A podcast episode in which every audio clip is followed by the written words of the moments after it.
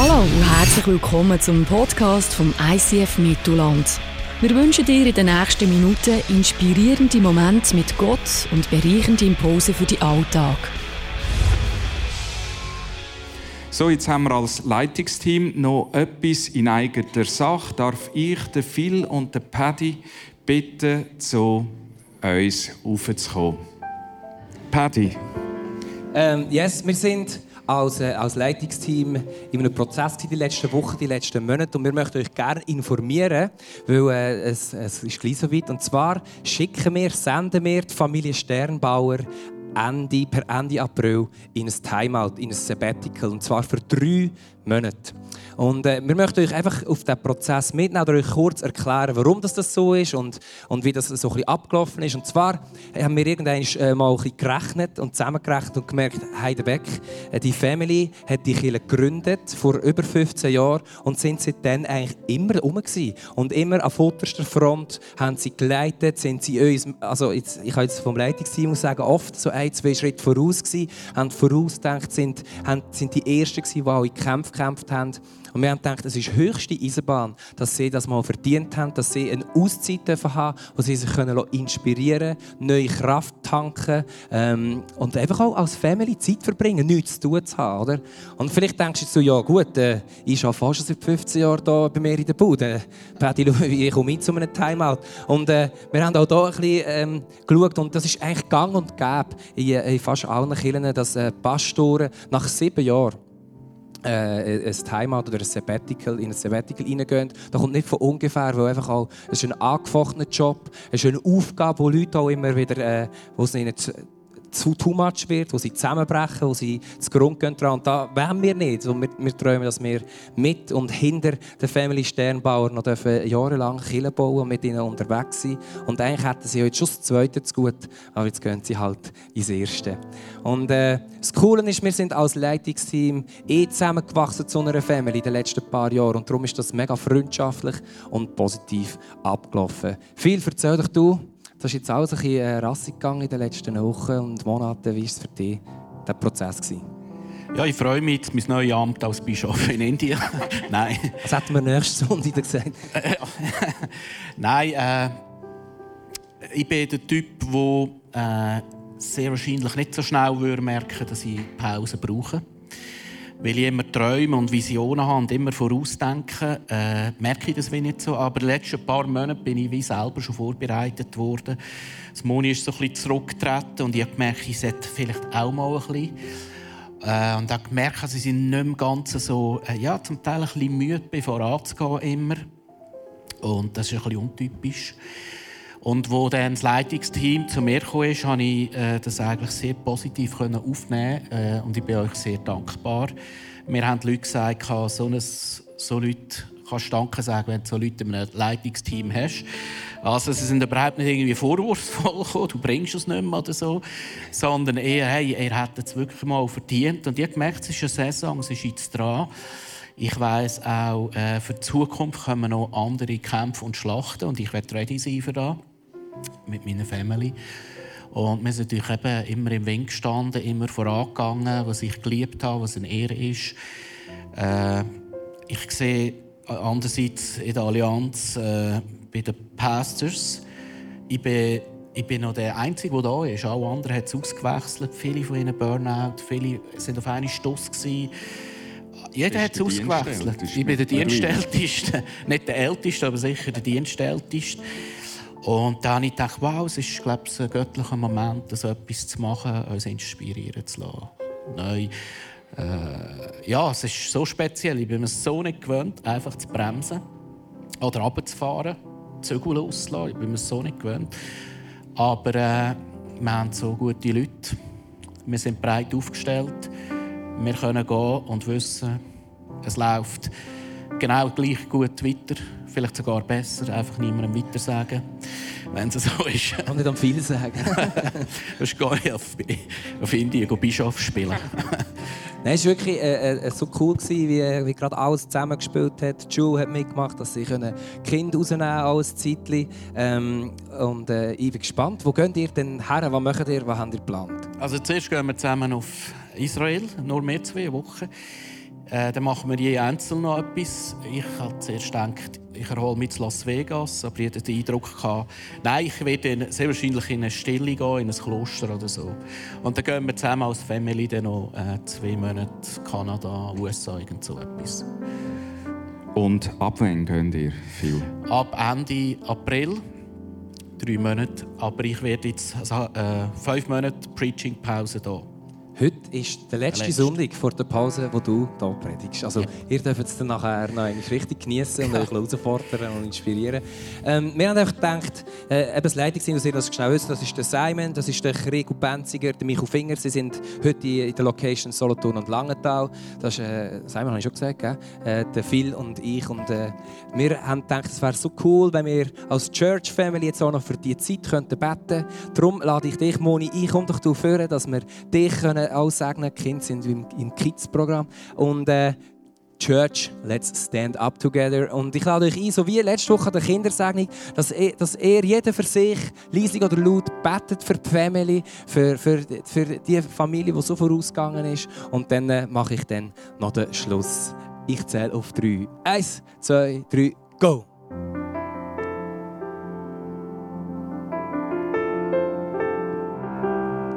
Ja, Jesus, ich danke dir, dass wir heute hier stehen, als eine Church Family, als eine Einheit. Und dürfen wir jetzt äh, auf Ende April die ganze Familie Sternbauer in ein Sabbatical einsenden, wo sie dürfen dich neu erleben wo sie dürfen auftanken wo sie dürfen ähm, Freude spüren, Liebe spüren, Ruhe spüren, Frieden spüren, Freiheit spüren, wo sie können Zügel loslassen und einfach sich dürfen inspirieren von den Sachen, die du ihnen aufs Herz gelegt hast, was sie in dieser Zeit machen sollen. Und ich segne euch im Namen von unserer ganzen Church, im Namen vom Vater, vom Sohn und vom Heiligen Geist für die Zeit, dass ihr geschützt sind, dass ihr, äh, dass ihr inspiriert werdet, dass ihr dürft auftanken und dass ihr brüner, besser, und glücklicher und kraftvoller wieder zurückkommen und uns wieder mitnehmen in die nächste Season. Und ich bitte dich auch um Schutz für uns als Church hier in dieser Zeit, äh, dass, dass du auch äh, über unsere, unsere Family hier deinen Schutz ähm, ausgießt. Du bist ein treuer Gott und wir dürfen vertrauen, dass du alles in deiner Hand hast. Amen. Danke euch vielmals. Merci vielmals, Paddy, auch euch allen. Du darfst natürlich gerade bleiben, Phil. Äh, es wird ja jetzt so sein, jetzt kommt ein Teaser in dieser Hashtag Jesus-Serie. Der geht 30 Sekunden. Und dann gehen wir ins Thema ein, dass Jesus uns frei macht von Religion. Und wenn der Teaser zu Ende ist, finde ich so ein bisschen viel fünf Monate die letzte Predigt. Stehen wir doch auf und geben ihm einen warmen, herzlichen, tosenden Applaus geben. Hast du dich je gefragt, wer er wirklich ist? Einige nennen ihn Prophet, Wundertäter oder guter Mensch. Andere schreien Fake, Erfindung und irrelevant. Er sprach von sich selbst als Freund von Sündern, einer, der mitweint und Frieden bringt zu jedem, der will. Er, der verkündete, dass er die Gefangenen befreit, die Blinden wieder sehend und den Unterdrückten wieder Freiheit bringt. War er ein Lügner und Heuchler oder wahrhaftig Gott mit uns?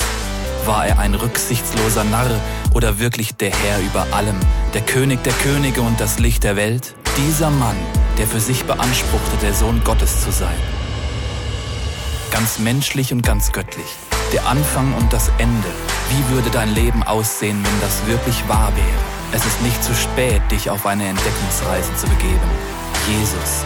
Es gibt keinen anderen Namen, wodurch Menschen ihre Rettung, Bestimmung und ewigen Frieden finden.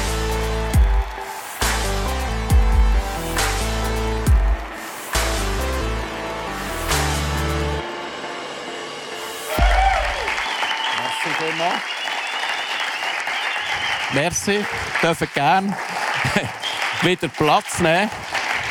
Dann schlaufe noch rot an, kommt runter.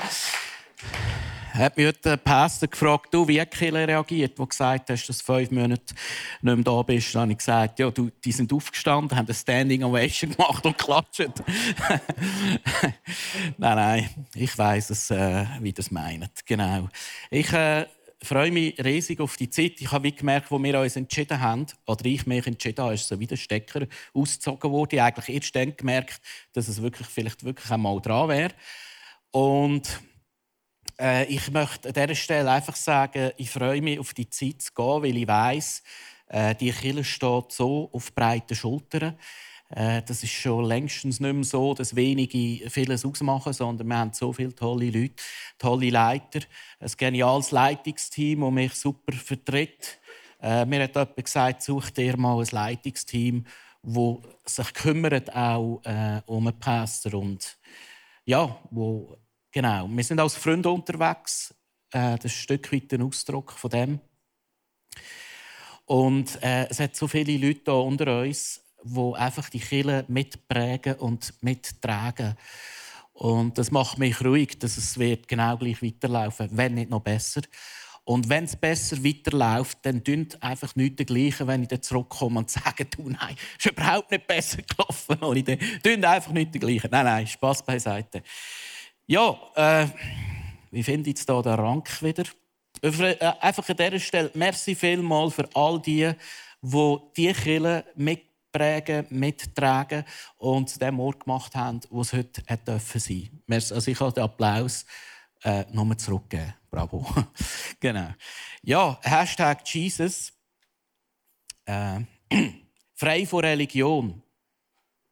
Das ist heute das Thema. Wenn wir von Religion reden, dann ist das Bild von, der, von einem gekreuzigten Gott passt in kein religiöses Schema ein. Oder mit anderen Worten, Jesus durchkreuzt wortwörtlich all unsere Erwartungen von einem Gott. Keiner, der eine Religion denkt, würde auf die Idee kommen, klar, wir sind christlich aufgewachsen, von uns ist da ein bisschen auf, aber keiner würde auf die Idee kommen, dass sich in einer Religion ein Gott als Kreuzigten zeigt. Und das muss man sich mal äh, wieder vielleicht einiges neu, auch diese Ostern wieder ganz neu vor Augen führen. Was ist das eigentlich für ein Gott, wo wir dienen, wo wir daran glauben, wo wir als unser Erlöser, das ist ein Gott, der sich uns zeigt als ein Kreuzigter und durchkreuzigt wortwörtlich alle unsere religiösen Vorstellungen von einem Gott. Wir äh, steigen heute ein, Markus Kapitel 15. Heute geht es tatsächlich um die Kreuzigung von Jesus. Wir, wir tasten uns schön langsam an Ostern an und äh, steigen ein äh, und hören jetzt eine Lesung äh, zu dem Abschnitt, um was es heute geht. Es war neun Uhr morgens, als man ihn kreuzigte. Eine am Kreuz angebrachte Aufschrift gab den Grund für seine Verurteilung an. Sie lautete, der König der Juden. Zusammen mit Jesus kreuzigte man zwei Verbrecher, einen rechts und einen links von ihm. Die Leute, die vorübergingen, schüttelten den Kopf und riefen höhnisch, Ha, du wolltest doch den Tempel niederreißen und in drei Tagen wieder aufbauen. Hilf dir selbst und steig herab vom Kreuz. Ebenso machten sich die führenden Priester und Schriftgelehrten über ihn lustig. Anderen hat er geholfen, aber sich selbst kann er nicht helfen, sagten sie spöttisch einer zum anderen. Der Messias will er sein, der König von Israel. Soll er doch jetzt vom Kreuz herabsteigen? Wenn wir das sehen, werden wir an ihn glauben. Auch die Männer, die mit ihm gekreuzigt worden waren, beschimpften ihn. Um zwölf Uhr mittags brach über das ganze Land eine Finsternis herein, die bis drei Uhr nachmittags dauerte. Um drei Uhr schrie Jesus laut, Eloi, Eloi, lema sabachthani. Das bedeutet, mein Gott, mein Gott, warum hast du mich verlassen?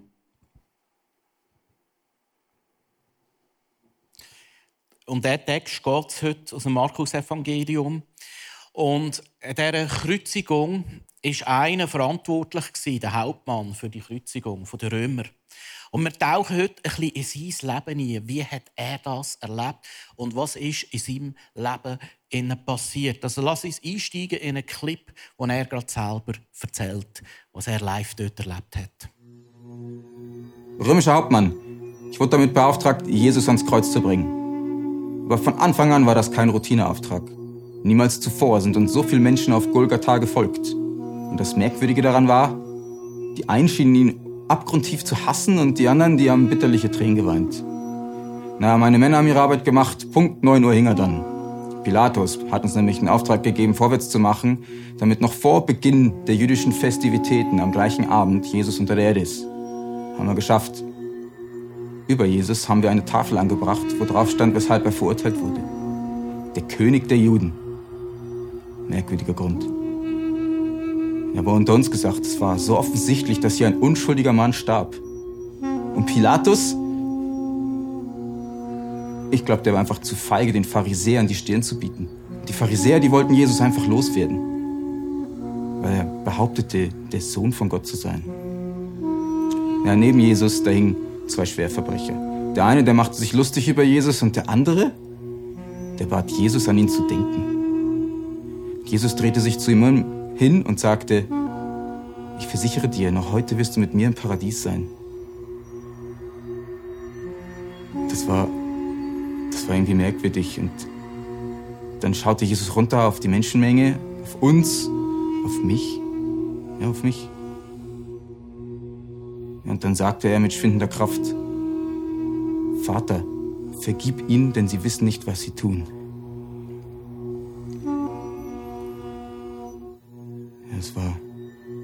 Spezieller Moment, wurde still. Gänsehaut. Und ich konnte meine Augen nicht mehr von Jesus lassen. Und dann flüsterte er mit letzter Stimme, es ist vollbracht. Und dann senkte sich sein Kopf. Er war tot. Hey, das war wirklich der Sohn von Gott. Ist er der Sohn von Gott gewesen? Fragt sich der Hauptmann, der Markus. Ich möchte kurz mitnehmen, was Kreuzigung damals bedeutet hat. Es ist die grausamste Foltermethode, die die Römer erfunden haben für Sklaven und für Verbrecher. Es hat dazu gedient, dass es äh, zur Abschreckung, also man hat die Kreuz oder auch Golgatha, äh, das ist an einer Hauptstraße. Man hat die Toten dort äh, bewusst hängen lassen, bis sie zum Teil verwest sind, einfach, dass es eine abschreckende Wirkung hat. Dann hat man die, äh, wo man gekreuzigt hat, auch entkleidet äh, und geißelt. Sie mussten den Querbalken oft äh, eben auf Golgatha oder zum Kreuzherrichtungsplatz äh, tragen. Und dann sind sie mit dem Vertikalbalken äh, verbunden worden und sind so aufgehängt worden. Und die Idee war, dass sie möglichst lang leiden und möglichst qualvoll sterben. Man nimmt an, die meisten sind erstickt, weil sie irgendwann die Kraft nicht mehr hatten, die Lunge zu stemmen und dann so erstickt ist.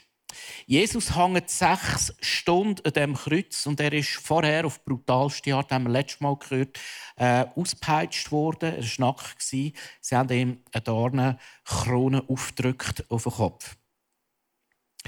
Man nimmt auch an, dass die Kreuze nicht allzu hoch sind, sondern dass Jesus etwa in meiner Höhe war, also die Füße äh, etwa 60 cm ab Boden. Das heisst, man hat äh, dem Jesus in die Augen schauen. Man war sehr nah am Geschehen.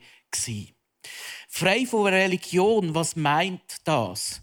Was meint das frei von Religion? Oder haben wir? Oder was ist denn unsere Religion? Jetzt habe ich da. Ups. Jetzt hat mir da jemand etwas weggenommen. Ah, Ah, da. Jetzt einer die Leiter verkehrt drauf. Gut, macht nichts. Wir sind frei von Religion. Man kann Fehler machen. Frei von Religion heisst Folgendes. Frei von guten Werken. Die meisten Religionen ticken so und sagen, du musst das und das und das machen und dann bist du ein guter Mensch, dann kommst du in den Himmel. Oder du musst mehr gute als schlechte Taten machen. Frei von Religion heißt auch, kann heißen, frei sein von irgendetwas zu büssen oder zu sühnen oder bis hin zur Selbstkasteiung. Frei von Religion kann heißen, du musst beten, so und so viel, fünfmal am Tag, damit du in den Himmel kommst. Frei von Religion kann auch heißen, frei von Selbstauflösung. Du musst dich selber auflösen, wie, wie sagen wir im Buddhisten, äh, darum, dass du ins Nichts kommst und dich wie selber im Nichts auflöst. Frei von Religion kann aber heißen auch Opfer geben. Du musst so und so viel opfern, du musst das und das tun, damit du erlöst bist. Und jetzt, wo Jesus auf die Welt kommt, kehrt er das Game um. Wir alle, oder jede Religion funktioniert nach dem System, du musst irgendetwas machen für irgendeinen Gott. Du musst irgendeine Leistung bringen. Und je nach Religion ist die Leistung ein bisschen unterschiedlich. Auch, vielleicht bist du da und glaubst gar keine Religionen dann machen wir oft unsere eigenen Religionen. Wir haben das Gewissen und das Gewissen klagt einem an und wir machen diese und jene Sachen und sie sagen, ich bin ja noch ein guter Mensch oder ich bin ja nicht so schlimm wie die und die. Wo Jesus ins Kreuz gegangen ist, hat er mit anderen Worten gesagt, du kannst gar nichts machen oder da, wo du nicht machen kannst. Nämlich zu mir kommen, mache ich für dich. Ich komme zu dir ich komme auf die Welt und ich opfere mich auf und ich gebe mich für dich an, damit du nicht mehr länger musst in diesen religiösen Konzept leben sondern damit du kannst glauben an mich und durch Glauben an mich wirst du erlöst werden und durch nichts anderes. Das ist einzigartig im Christentum. Das Konzept von Jesus Jesus nagelt jede Form von Religiosität als Kreuz, dass du und ich frei sein können. Und was das heißt, ist manchmal noch schwer zu verstehen. Und ich merke manchmal auch, wir Christen, wir wissen das vielleicht im Kopf, aber haben wir es wirklich verstanden? Haben wir wirklich gecheckt, um was es eigentlich geht bei dem, was Jesus für uns gemacht hat? Oder drehen wir uns immer noch in religiösen Muster in und meinen, wir können uns selber erlösen? Jesus ist gekommen und das heißt auch, er hat für uns sich hingegeben. Für uns. Und ich möchte heute einen anderen Aspekt von dem Kreuz erklären. Ich habe letztes Mal einen erklärt. Das Kreuz soll die Grausamkeit zeigen, damit in uns ein Reflex, eine Veränderung entsteht, die sagt, das darf nie mehr passieren. Es darf nie mehr passieren in meinem Herzen. Und so werden wir von innen heraus verändert. Ich möchte heute über den Opferkultus eingehen vom Kreuz, nämlich Sühnenopfer, stellvertretend Sühnenopfer. Der Begriff, das ist ein theologischer Begriff, der ist für uns zum Teil weit weg, weil wir nicht so aufgewachsen sind. Im Judentum ist Sühnenopfer ein, ein gängiger Begriff. Gewesen. Sie haben den Versöhnungstag, den sogenannten Yom Kippur. Du kannst nachlesen, 3. Mose 16, wie das gelaufen ist. Und da hat der hohe Priester einmal im Jahr einen Ziegenbock gehabt und hat den geopfert. Stellvertretend für die Sünde vom ganzen Volk. Und damit das Volk ein Bild hatte, hat er noch einen zweiten Bock genommen ein sogenannter Sündenbock, hat das Ritual gemacht und dem Sündenbock die Sünde auferlegt. Übertragen vom ganzen Volk. Und dann hat er den Sündenbock in die Wüste gejagt. Und der Sündenbock ist verschwunden und niemand zurückgekommen. Und, und das Volk hat gewusst, äh, der Sündenbock ist stellvertretend für meine Sünde gestorben. Und Gott wird nie mehr an meine Schuld, an meine Sünde denken. Also für die Juden ist das Konzept von Sühnenopfer, von stellvertretenden Sühnenopfer sehr gängig gewesen. Und Opferriten sind in den meisten Religionen gängig gewesen. Du opferst für irgendeinen Gott, egal wie der heißt, um den irgendwie zu besänftigen und um den milde zu stimmen, weil Götter hassen Menschen und du musst etwas machen. Aber die Tatsache, dass sich jetzt Gott selber als Opfer sieht, das hat in kein religiöses Konzept, und das ist schon gar nicht denkbar gewesen. Dass Gott selber jetzt zu dem Sündenbock sich macht, sprengt jede Idee über Gott. Und wir wachsen auf, wir sehen in jedem Ecke so ein Kreuz und checken gar nicht recht, was Gott da gemacht hat. Er hat wirklich alles auf den Kopf gestellt. Und ich habe ein Zitat mitgebracht von einem sehr bekannten Theologen, von Moltmann, und er bringt es auf den Punkt. Er sagt, so stellt sich niemand Gott vor. Aber so stellt sich uns Gott selber vor. Niemand stellt sich einen Gott an einem Kreuz vor, der selber für uns sich aufopfert, aber Gott stellt sich uns so vor. Es gibt so ein Lied, ich werde nie ganz verstehen, was du am Kreuz hast stehen. Ich glaube, das Lied ist, ist, ist, ist wirklich äh, wahr. Wir werden wohl nie ganz verstehen, was Gott für uns am Kreuz hat.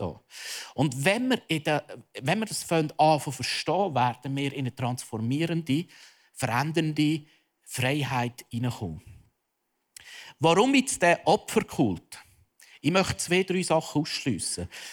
Gott muss nicht Blut sehen, um dir zu vergeben.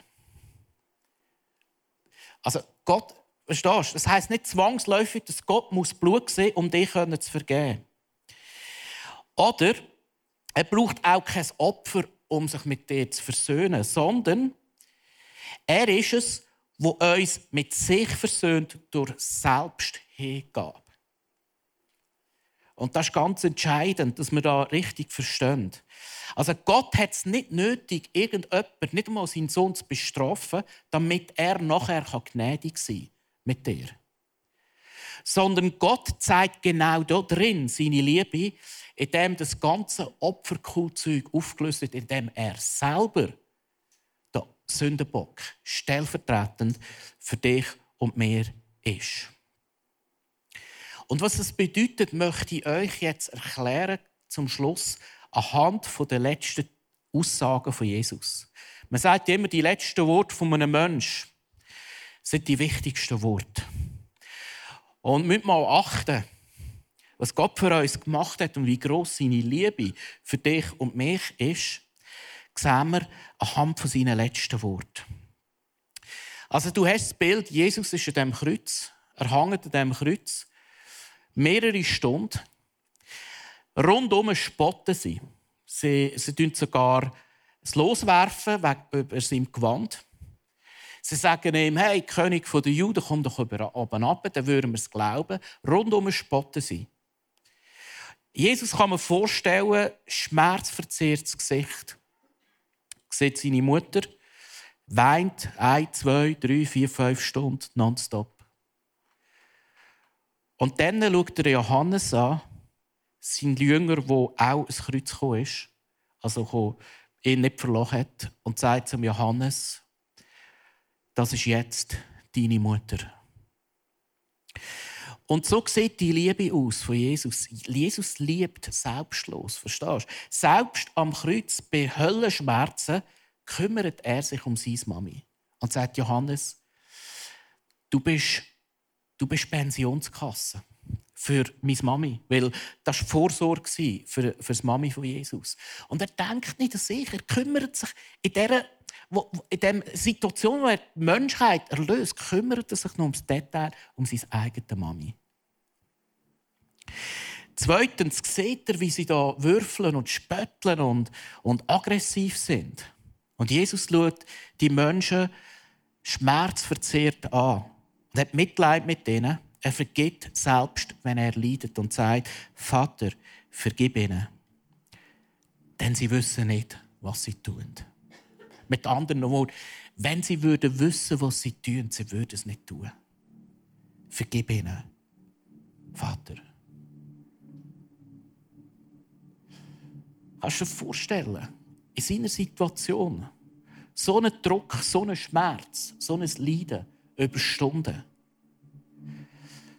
Und das Einzige, was aus dem Herz von Jesus rauskommt, ist nur Liebe für dich und für mich. Nur Liebe. Er kann gar nicht anders als lieben. Jesus rettet selbst, wenn er leidet. Das heißt, Jesus ist gekommen, zum Suchen und Retten, was verloren ist. Jetzt musst du das Kreuz vorstellen, auf der rechten Seite einen, auf der linken Seite einen. Der rechte spottet und sagt, hey, wenn doch du der Messias bist, erlöse uns, komm oben runter. Auf der anderen Seite ist einer, hey Rabbi, denk an mich, wenn du ins Paradies kommst. Und Jesus rettet bis zur letzten Stunde von seinem Tod und sagt, ich versichere dir, noch heute wirst du mit mir im Paradies sein. Bis zu der letzten Sekunde im grössten Leiden rettet Jesus noch. Und weißt du was? Er rettet auch heute noch. Und vielleicht bist du heute da und kennst den Jesus, kennst den Gott gar noch nicht, wo, sich, wo etwas für dich da hat. Wo nicht du etwas für ihn machen musst, wo etwas für dich da hat. Und ich kann dir heute sagen, heute ist der Tag, Jesus rettet heute noch. Er ist immer noch der gleiche. Und rettet den Schächer. Und ich möchte, also Schächer heisst der Typ, der, sich am Kreuz retten lässt. Das war ein Verbrecher. Und ich möchte heute mal fragen, was hat der Schächer gemacht für seine Rettung? Was hat er gemacht? Hat sich der, hat der Theologie studiert? Hat sich der taufen lassen? Ist er konfirmiert, gefirmt, weiß ich nicht was? der hat nichts gemacht. Der Schächer ist ein Bild von der Religion, wo das Kreuz genagelt wird. Der Schächer hat nichts mehr machen von all dem. Der ist nur noch am Kreuz gehangen und hat auf seinen Tod warten. Und Jesus sagt zum Schächer, noch heute wirst du mit mir im Paradies sein. Vielleicht bist du heute da und sagst, hey, äh, ich weiß nicht, ob Gott mich liebt. Ich weiß auch nicht, ob Gott mich lieben kann. Ich weiß auch nicht, ob ich es verdient habe, dass Gott mich liebt. Ich möchte dir etwas sagen. Der Schächer hat nichts mehr, gehabt, was er geben kann. Das Einzige, was er hatte, ist, er kann dem Mann am Kreuz vertrauen. Und das Einzige, was du machen kannst, du kannst dem Mann am Kreuz vertrauen. Dass er der ist, der auch dich heute und jetzt noch retten kann. Und dann kommt eine weitere Aussage von Jesus, eines der letzten Zitate. Mein Gott, mein Gott, warum hast du mich verlassen? Viele Bibelausleger äh, äh, deuten das Zitat folgendermaßen. Sie sagen, Gott hat seine Gegenwart weggezogen oder entzogen von ihm, damit Jesus Gottes Ferne erlebt. Wer kennt die Auslegung? Wer hat das schon so gehört? Für eben die meisten leider von uns. Leider. Ich wollte die nicht wegnehmen. Ich möchte noch eine andere Deutung geben, die für mich viel, viel näher ist. Aber du musst es nicht glauben. Ich glaube, im grössten Leiden, im grössten Schmerz, sechs Stunden am Kreuz, verpönt, verspottet. Du bist der, der Abschaum der Menschheit. Die Sünde der ganzen Menschheit wird wie Du bist wie Sühneopfer der ganzen Menschheit. Ich glaube, da rettet der Mensch Jesus. Jesus ist Gott, aber auch Mensch. Da rettet der Mensch Jesus und fühlt sich verlassen von Gott. Aber weißt du, was ich glaube? Gott ist voll bei ihm. Aber Jesus fühlt sich verlassen, weil er ist Mensch wie du und ich. Jesus hat nämlich im Garten Gethsemane, ich bin fromm, das Zitat gesagt, Gott, ist es möglich, dass der bittere Kelch an mir vorbeigeht? meine, Jesus selber hat seinen Kreuzestod x-fach angekündigt. Wieso kommt er jetzt im Garten Gethsemane und sagt, ist es möglich, dass der Leidenskelch an mir vorbeigeht? Aber nicht mein Wille, sondern dein Wille geschieht. Weißt du was? Jesus solidarisiert sich mit dir und mir im Leiden, in den schwierigen Situationen. Er kennt deine schwierige Situation. Er weiß, was es heißt, wenn du einen Leidenskelch hast. Er weiß, was es heißt, wenn du im Leiden bist. Er weiß, was es heißt, wenn du in einer schwierigen Lebenssituation bist, weil er selber durch ist. Und er weiß es sogar bis zum Kreuzestod. Der Abschaum der Menschheit, Blut überströmt, von Schmerzen. Und er fühlt sich verlassen von Gott und sagt, mein Gott, mein Gott, wieso hast du mich verloren? Und weißt du, wieso bin ich so fromm, das Zitat? Weil dir und mir kann es manchmal auch so gehen. wo einfach das Leben scheiße ist, wo alles bergab geht, wo, wo alles dreht. Und du fühlst in dem Moment, mein Gott, mein Gott, wo bist du eigentlich? Hast du mich verloren? Und ich möchte dir etwas sagen. Jesus kennt deine Situation. Er weiß, was es heißt, sich verlassen zu fühlen. Aber gleichzeitig glaube ich, der Daddy im Himmel ist im tiefsten Leid bei Jesus und er ist im tiefsten Leid bei dir. Und das heißt, Jesus sitzt zur Rechten von Gott. Und weißt du was?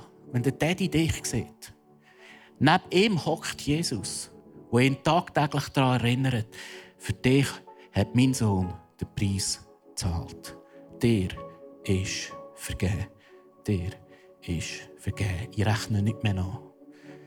Ich rechne dir nicht mehr nach. Weil mein Sohn hockt da zu meiner Rechten und hat den Preis gezahlt für alles von dir.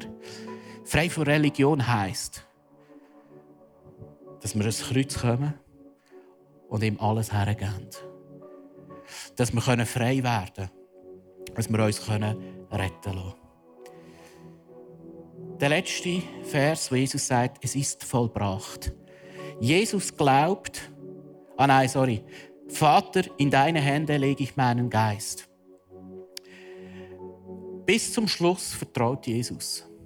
Obwohl er sich verlassen fühlt von Gott, sagt er, aber Daddy, in deine Hand lege jetzt mein Geist. Und am Schluss weiß er, jetzt ist es vollbracht. Jetzt, jetzt, jetzt ist der Preis gezahlt für dich und für mich. Und dann heißt spannend im nächsten Vers, da ist der Vorhang im Tempel von oben bis unten in zwei. Und weißt du, was das bedeutet? Der hohe Priester hat einisch im Jahr ins Allerheiligste gehen beim Tempel. Nur der hohe Priester. Wo Jesus stirbt, äh, reißt der Vorhang in zwei und er sagt mit anderen Worten, der Zugang ins Allerheiligste ist für alle offen. Durch Jesus hast du Zugang zu Gott ins Allerheiligste.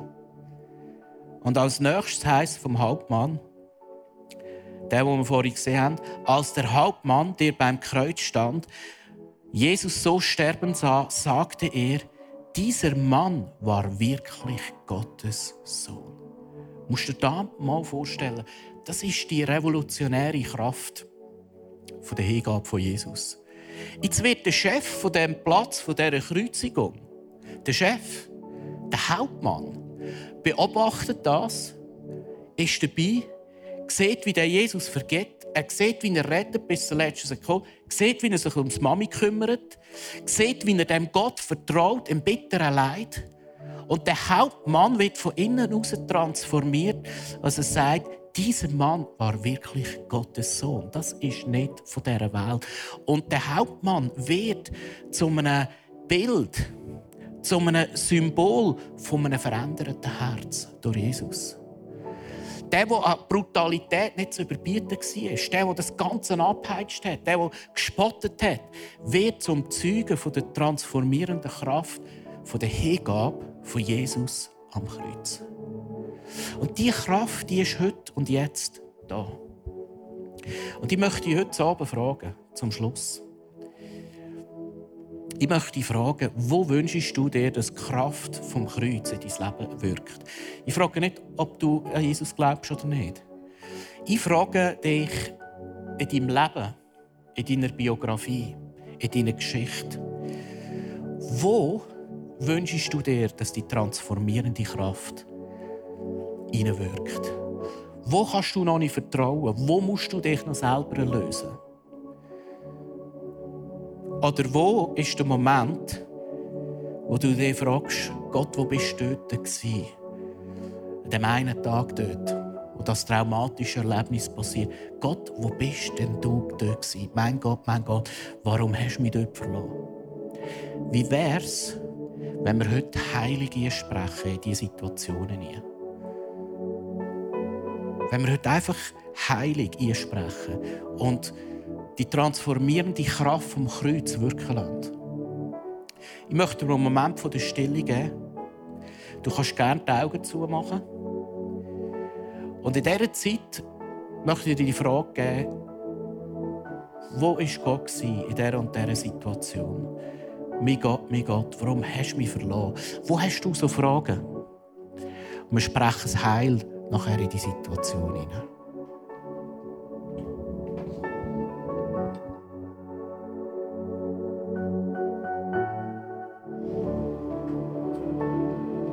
Vater im Himmel, danke dir, dass du jetzt da bist.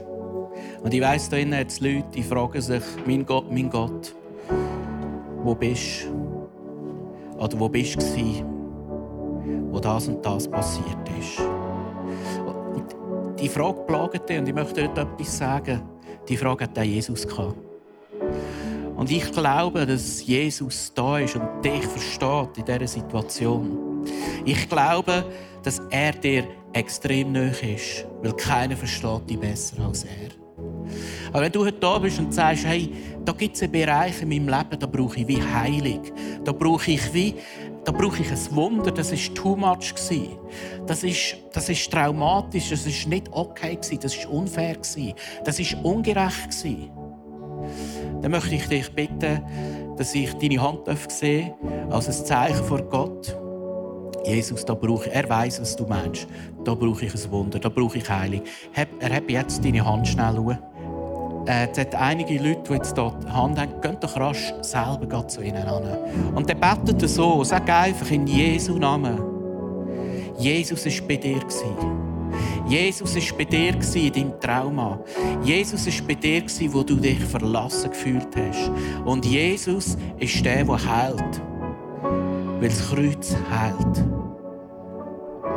Und ich bitte dich ins Heilige Geist, dass du da Reihe gehst und Wunder tust. Und wenn du es auf dem Herz hast, jetzt heute Abend, kannst du gerne zu jemandem hergehen und für ihn beten. Wenn du merkst, es ist dran.